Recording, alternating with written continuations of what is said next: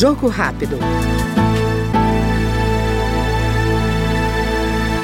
A Comissão de Desenvolvimento Urbano aprovou o projeto que cria a Política Nacional de Arborização Urbana.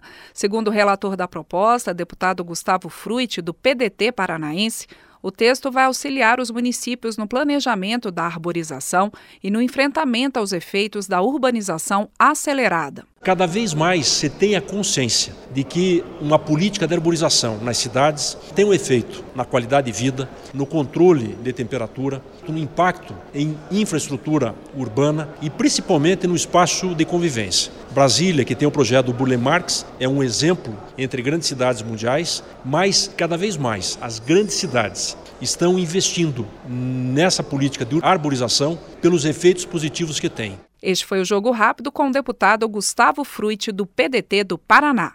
Até mais. Jogo Rápido.